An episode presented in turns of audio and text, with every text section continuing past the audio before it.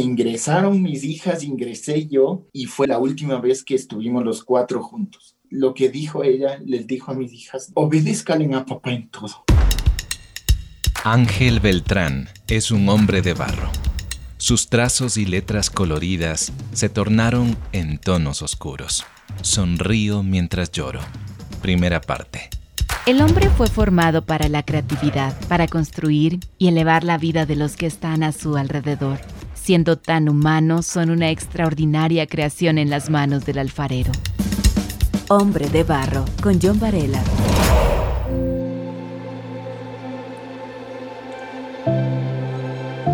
Leí por ahí que la mejor porcelana pasa por fuego al menos tres veces y a temperaturas sumamente altas.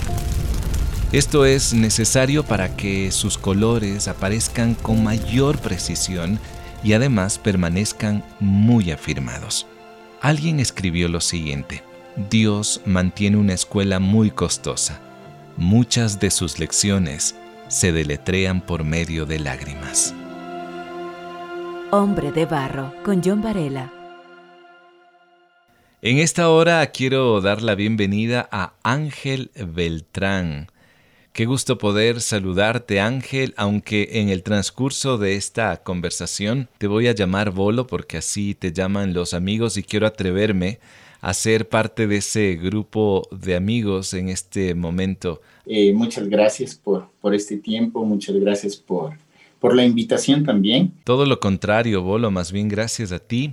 Estoy convencido que tu historia va a impactar a muchas personas el día de hoy. Pero yo quiero decir también que tú eres parte de aquellos writers o conocidos como grafiteros.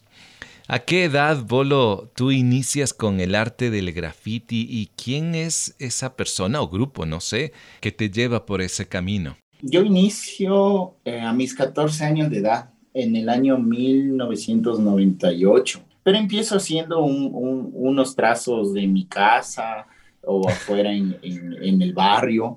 Eh, desde pequeño siempre me gustó eh, dibujar, pintar. Eh, es como que un talento tuve desde pequeño.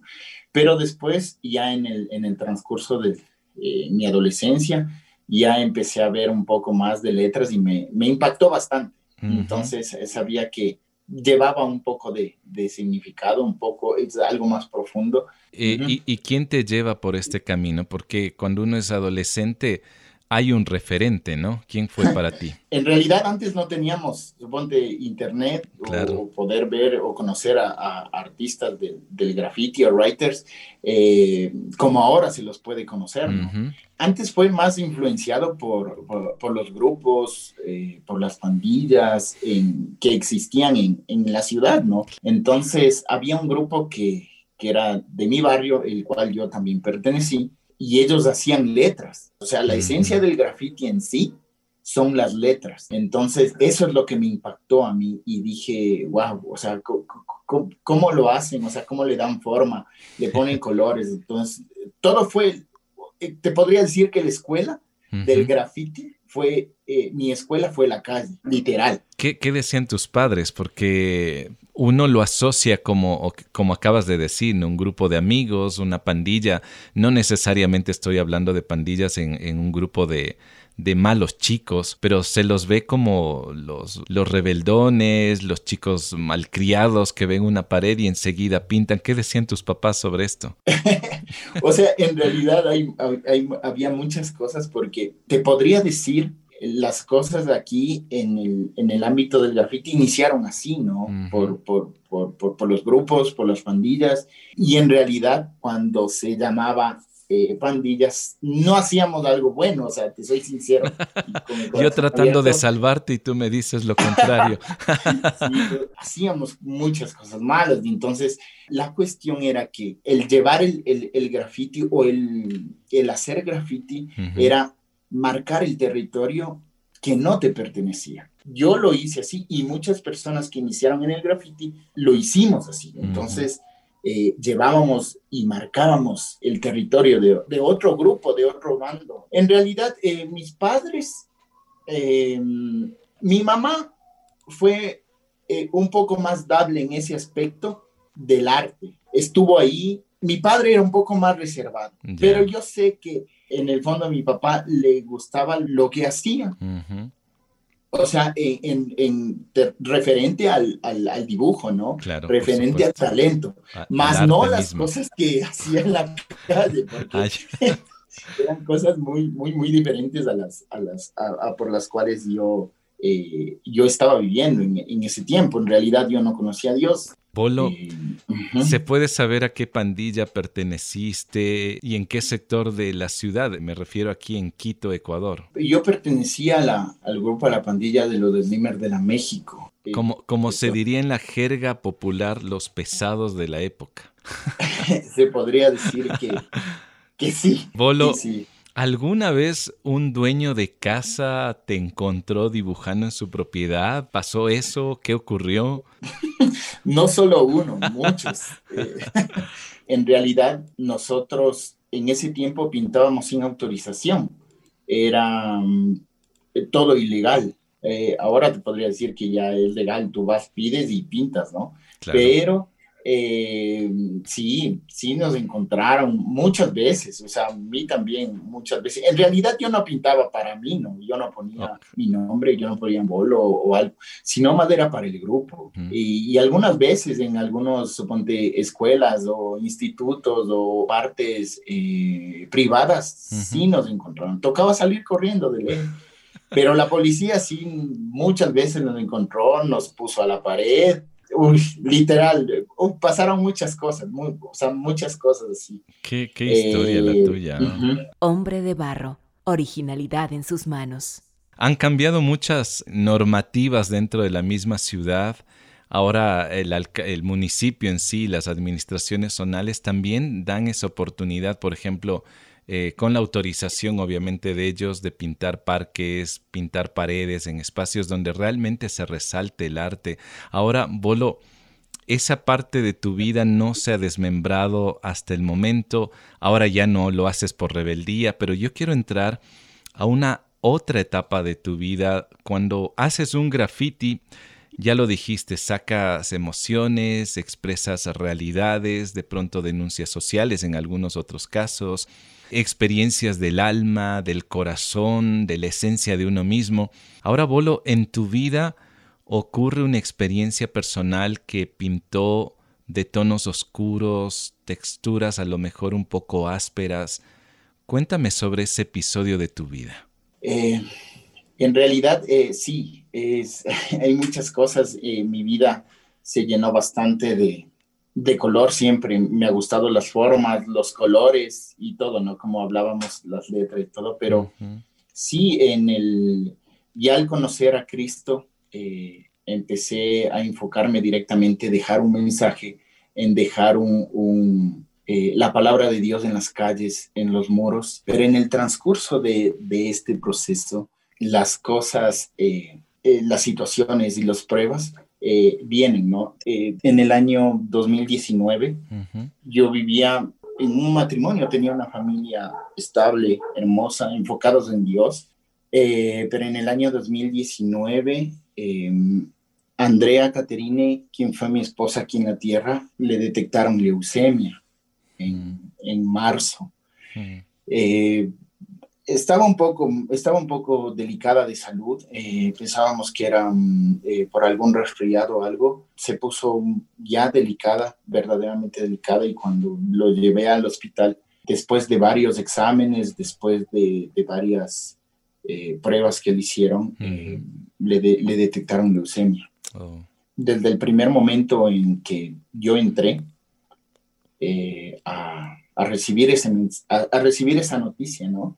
Eh, lo que me impactó de ella fue que lo tomó con una fe increíble y me decía, ya te dijeron supuestamente lo que tengo. Yo en realidad trataba de estar fuerte frente a ella y ya me quebraba y, no, no, no podía, no podía más. Claro. Y me dijo, sí sabes que voy a estar bien, mm. porque Dios está conmigo. Y le decía, sí, vamos a estar bien. Eh, pero dentro de mí, yo estaba trizado completamente. Eh, tuve que salir Y afuera del hospital Eugenio Espejo, eh, solo alcé mis ojos a los cielos y le dije, Señor, ayúdame. Mm. Y en esa, era una madrugada. Eh, y esa madrugada yo biznaba un poquito y alzaba mis ojos al, al, cielo y le decía, Señor, ayúdame. Mm. Y se me venía la cara de mis hijitas, la cara de ella y, y, mi casa, mi hogar. Y decía, ¿qué voy a hacer, Señor? ¿Y ahora qué voy a hacer? Mm. Ayúdame. Y lloraba. Solo lloraba y le decía, Señor, ayúdame. No sé cómo llevar esto. A, a raíz de eso, eh, yo por dentro, como te dije, estaba hecho triste, se me partió así, papá, en pedacitos del corazón. Mm. Y dije, ¿y ahora qué voy a hacer? Créeme, regresé acá y es una parte que me marcó muchísimo porque regresé acá, mis hijas se quedaron con mis papás porque yo estaba con mi papá de con los padres de Andrea y su hermana en el hospital. Regresé a casa y mis papás me recibieron, yo, yo llegué eh, y me abrieron las puertas de su casa. Y literal, esto me marcó mucho porque yo me metí a la cama de mis papás como un niño, oh. como un niño yo. Mm. Cuando tiene alguna pesadilla o que tiene algún miedo en, la noche, yo me metí en la cama. Como un refugio. Y como un refugio y le abracé a mi papá por la espalda. Y después yo me di la vuelta y le dije, papá, no sé qué voy a hacer. Mm. Y él me decía, tranquilo, todo va a estar bien, vamos a salir todo va a estar bien, no va a pasar nada. Y lo que le dije, papá, yo tengo miedo que, que se me vaya, yo tengo miedo que muera. Y él me abrazó y yo dije, posiblemente está dormido, ¿no? Pero no, yo escuchaba ahí y uno sentía que él estaba con los ojos abiertos, necesitaba ese refugio. Mi mamá estaba con, con mis hijas, ¿no? Pero también lloraba y yo decía, Señor, ahora y sentí ese abrazo de, de, mi padre. Era como que Dios a través de mi papá me abrazaba. Me mm. decía, todo va a estar bien, pero literal era todo oscuro A raíz de eso, John, em, empezamos eh, la, etapa, la etapa de la quimioterapia directo. Ella fue con, con, no sé, con esa valentía a darle. Voy a destacar algo. Los médicos decían, es la mejor paciente que hemos tenido. pero fue muy duro pues en realidad, tanto para ella y para nosotros fue muy duro, más en el ámbito físico, eh, fue en el ámbito eh, emocional, sentimental. Ella se despegó bastante de sus hijas, eh, estuvo casi un mes y medio sin ellas, se despegó completamente. Yo no sabía cómo decirles a mis hijas del proceso que estaba pasando y empezamos la quimioterapia, fueron al primero siete seguidas porque la leucemia ha tenido diferentes tipos. No recuerdo ahora, pero era que el proceso eran seis meses. Pero era muy fuerte. Una semana de quimioterapia seguidas y pa, le bombardeaban durísimo. Esa semana nos tornábamos. No, no importaba dormir en el suelo, eh, estar orando las noches, la mañana, en ningún momento lo dejamos solos, ni sus hermanas, ni sus papás, ni yo nos turnábamos, hicimos como turnos de trabajo, así. Tú entras, ta, ta, ta, y te quedas esta noche y así. Hombre de Barro lo puedes escuchar en www.radiohcjb.org y por Spotify. ¿Qué te decían los médicos y cómo fue luego de esta primera etapa del proceso? Eh, los médicos decían muy bien, está bien, pero terminó esa, esa primera, ese primer ciclo y fue duro. O sea, se resfrió, tuvo su ciclo también, eh, y eso es muy difícil en una quimioterapia porque se desgasta, le, le afectó el estómago oh. y ya no sabíamos, o sea, en realidad orábamos, le pedíamos al Señor, le hacían de todo, y eso era el principio o sea, era el principio de todo. Y yo decía, si este es el principio, ¿cómo vamos a ir en el transcurso del proceso? Después se recuperó completamente, el Señor le levantó mm. y en ese momento de recuperarse empieza a predicar el Evangelio ahí, a las demás personas, mm. a, las, a sus compañeras que estaban ahí. Oh. Y yo ya lo estaba haciendo. Yo oraba y me acercaba a las otras camas y predicaba y oraba. Por... Y veíamos que se iban. y empezamos a, transformar ese lugar oscuro porque era, perdón que lo diga así tan crudo, pero era como tétrico, o sea, era muy triste. Y nosotros llegamos a transformar ese lugar por medio de, del Señor a volverlo luz. Y hacíamos chistes, les compartíamos con las otras personas, con los familiares, eh, y eran entre risas, entre dolor, entre que personas fallecían, eh, tratábamos de, de, ser la esperanza que necesitaban esas personas. Bolo, lo que tú me cuentas es eh, impresionante porque es sacar fuerza de pronto de lo de un momento agónico y ser luz en medio de una oscuridad como tú lo mencionas.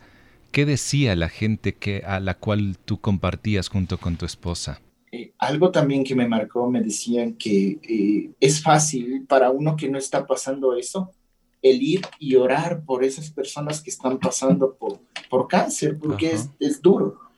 Pero cuando André empezó a hacer eso, ellos decían, ¿cómo? Ella está pasando lo mismo por mí y me está dando, me está transmitiendo esa esperanza que necesitamos. Hmm. Entonces, fue algo en conjunto, o sea, fue Cristo Jesús ahí. Todo lo que tú me cuentas lo viviste tú, la familia entera, porque no solamente es una vivencia tuya, sino la familia por parte de tu esposa, los tuyos, tus hijas. ¿Qué ocurre luego de todo este procedimiento cuando vuelve a casa Andrea? Fue duro, John. Eh, salimos de ahí, les pudo ver a sus hijas después de un mes y medio y empezamos el, el, trato acá en, el, en la casa, a cuidarle. Y yo, como esposo ahí hasta el, hasta el último. Si se levantaba la madrugada, yo iba atrás. O sea, así.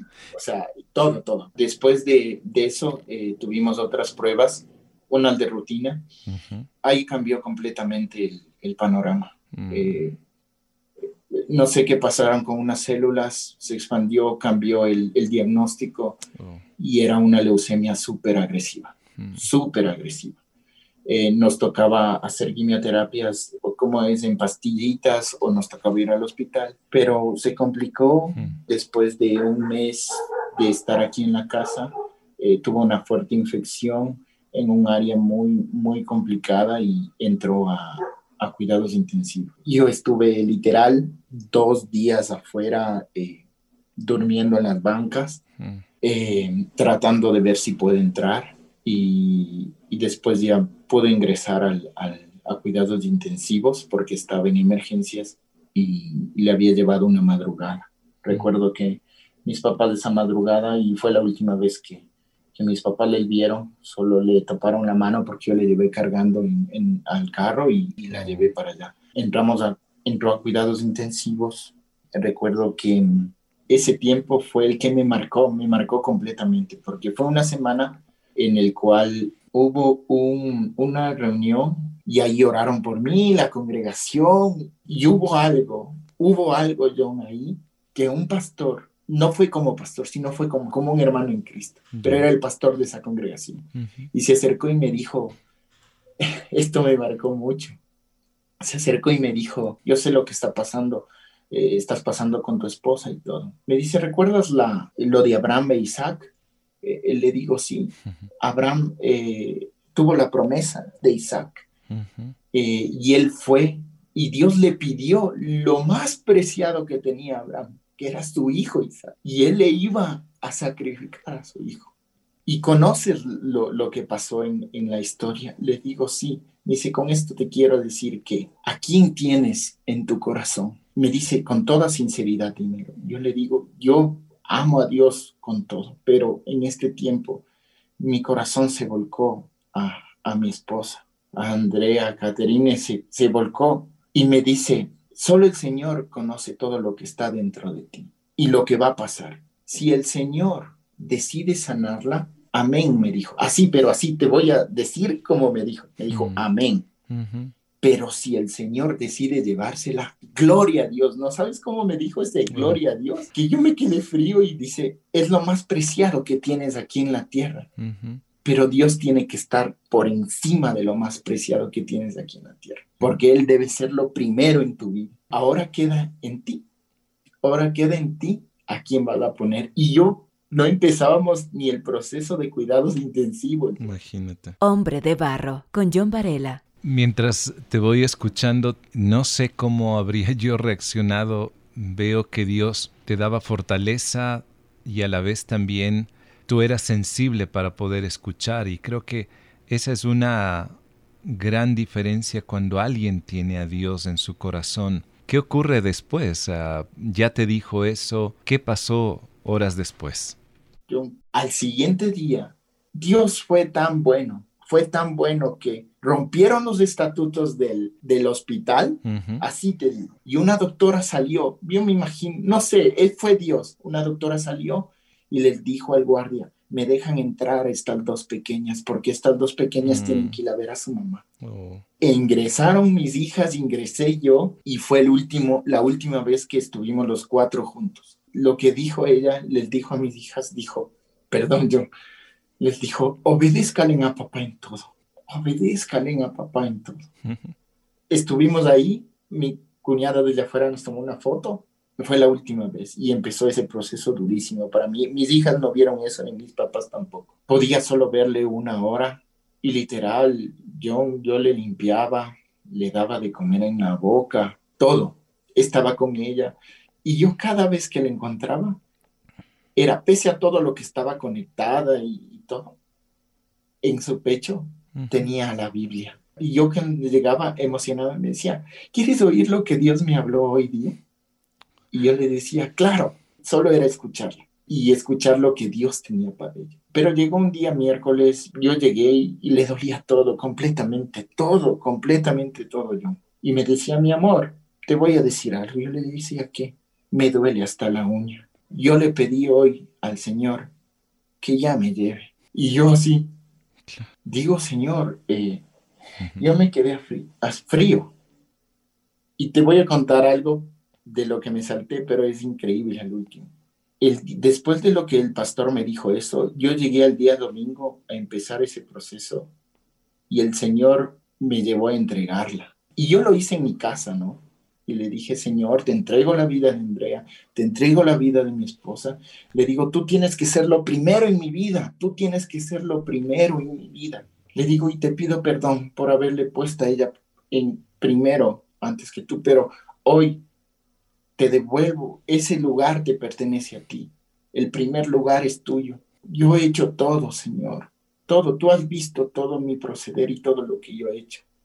Y si por mí fuera, yo pudiera sacarme mi sangre y darle, pero es imposible, lo hiciera, pero tengo que aceptar tu voluntad. Y eso lo hice en mi casa, cuando cojo y el Señor me dice, está bien, ahorita te vas a verle, y lo mismo que hiciste, hazlo enfrente de ella. Y yo yo me quedé frío y me fui. Ya se acababa la hora de visita y no se daba. Yo en mí dije, ¿ahora qué me va a decir? ¿Ya quieres que me muera? Algo, o algo, ¿no? Claro, algún cuando reclamo, yo cogí, claro. Cuando yo cogí y le digo, ¿sabes qué? Flaca, yo le decía flaca, le digo, tengo que hacer algo que Dios me mandó a hacer y tengo que hacerlo. Y me dice, hazlo, hazlo, si tienes que hacerlo, hazlo. Me arrodillé en ese, ahí en el hospital y le digo, te tengo que entregar en las manos del Señor, porque yo he hecho todo. He corrido mi otra milla más por ti, pero no sé qué más hacer. Te tengo que entregar al Señor. ¿Y sabes lo que me dijo? ¿Cuál fue su Me dijo, fue increíble que me quedé frío. Me dijo, eso es lo correcto. Eso es lo que debías hacer, porque así sabré que si me voy, me amaste con el amor más puro que es el amor de Dios. Hazlo. Y yo cogí arrodillado, le entregué y todo lo que hice aquí solo en mi casa, lo hice allá. Y le dije, Señor, te entrego, yo sé, la decisión que tú tomes, lo voy a aceptar y eso me ayudó muchísimo. Qué impresionante lo que me cuentas y, y la forma como Dios también fue trabajando en tu vida, en la vida de Andrea, tu esposa. Esto de entregar no significa abandonar, no significa descuidar, todo lo contrario. Entregarle a Dios al ser más querido es entregarle al dueño de esa vida, para que Dios sea obrando en medio de una debilidad, en medio de una incapacidad humana, porque eso era lo que te estaba ocurriendo. me parece increíble esta lección que compartes en esta hora. Eh, cuéntame qué ocurre en los siguientes días. Eh, llegó el jueves, pero ya no avanzaba. O sea, mostraba fortaleza. Uno le veía fuerte.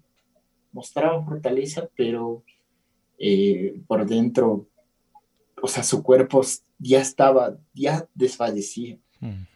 Eh, yo la encontré en un, en, entubada y fue impactante para mi vida. Yo le dije al doctor, le digo, doctor, dígame la verdad, yo quiero que me diga la verdad. Y me dijo, son horas que le quedan. Mm. Le digo, pero doctor, ¿me escucha? Y me dijo, sí, su, sus órganos están desfalleciendo, pero su mente está intacta. Háblale, háblale. Yo fui, oré, hablé, le dije cuánto le amaba y lloró. Lloró y quiso levantarse y le abracé, le di un beso, le, le, di besos en la frente porque estaba con, con oxígeno y todo y, y, le agarré la mano y salí. Yo regresé a mi casa y ni bien regresé a mi casa me llamaron del hospital. Dijo, venga, venga porque en algún momento va, va a partir. Entonces yo entré eh, esa noche al hospital y me despedí. Me despedí, yo Mm. Después entraron sus familiares, sus papás, sus hermanas, se despidieron. Eh, y yo afuera. Y mi papá, el que estuvo conmigo abrazándome, llega esa noche después de oh. trabajar. Y empiezan a llegar hermanos, y empieza a llegar gente, y empiezan ahí a, apoyarnos. Y en la madrugada yo sentí algo, yo, en esa madrugada, sentí como que algo pasó. O sea, es como que mi corazón se paró. Y me levanté y después de un momento cogieron y me llamaron a mi teléfono y me dijeron, eh, sabe que su esposa falleció. Mm. Yo salí yo y pegué un grito ahí afuera del hospital.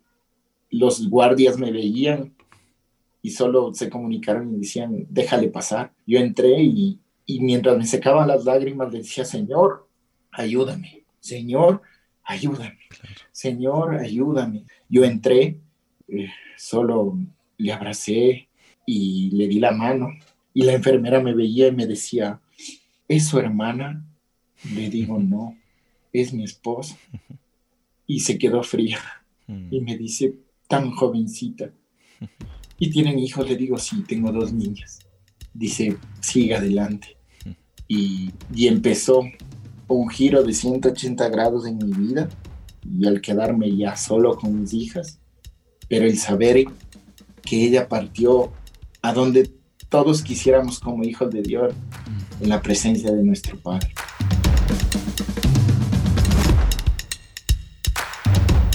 Dios mantiene una escuela muy costosa. Muchas de sus lecciones se deletrean por medio de lágrimas. Ángel, el bolo Beltrán, lo experimentó. Entregó lo que más amó a quien le dio la vida. Y Dios nunca lo dejó solo. La próxima semana tendré la segunda parte de este episodio. Gracias por escuchar y compartir con otros este podcast. Me puedes contactar por medio de Facebook e Instagram como John Varela. Hasta pronto. Hombre de Barro con John Varela. Hombre de Barro es una producción de HCJB.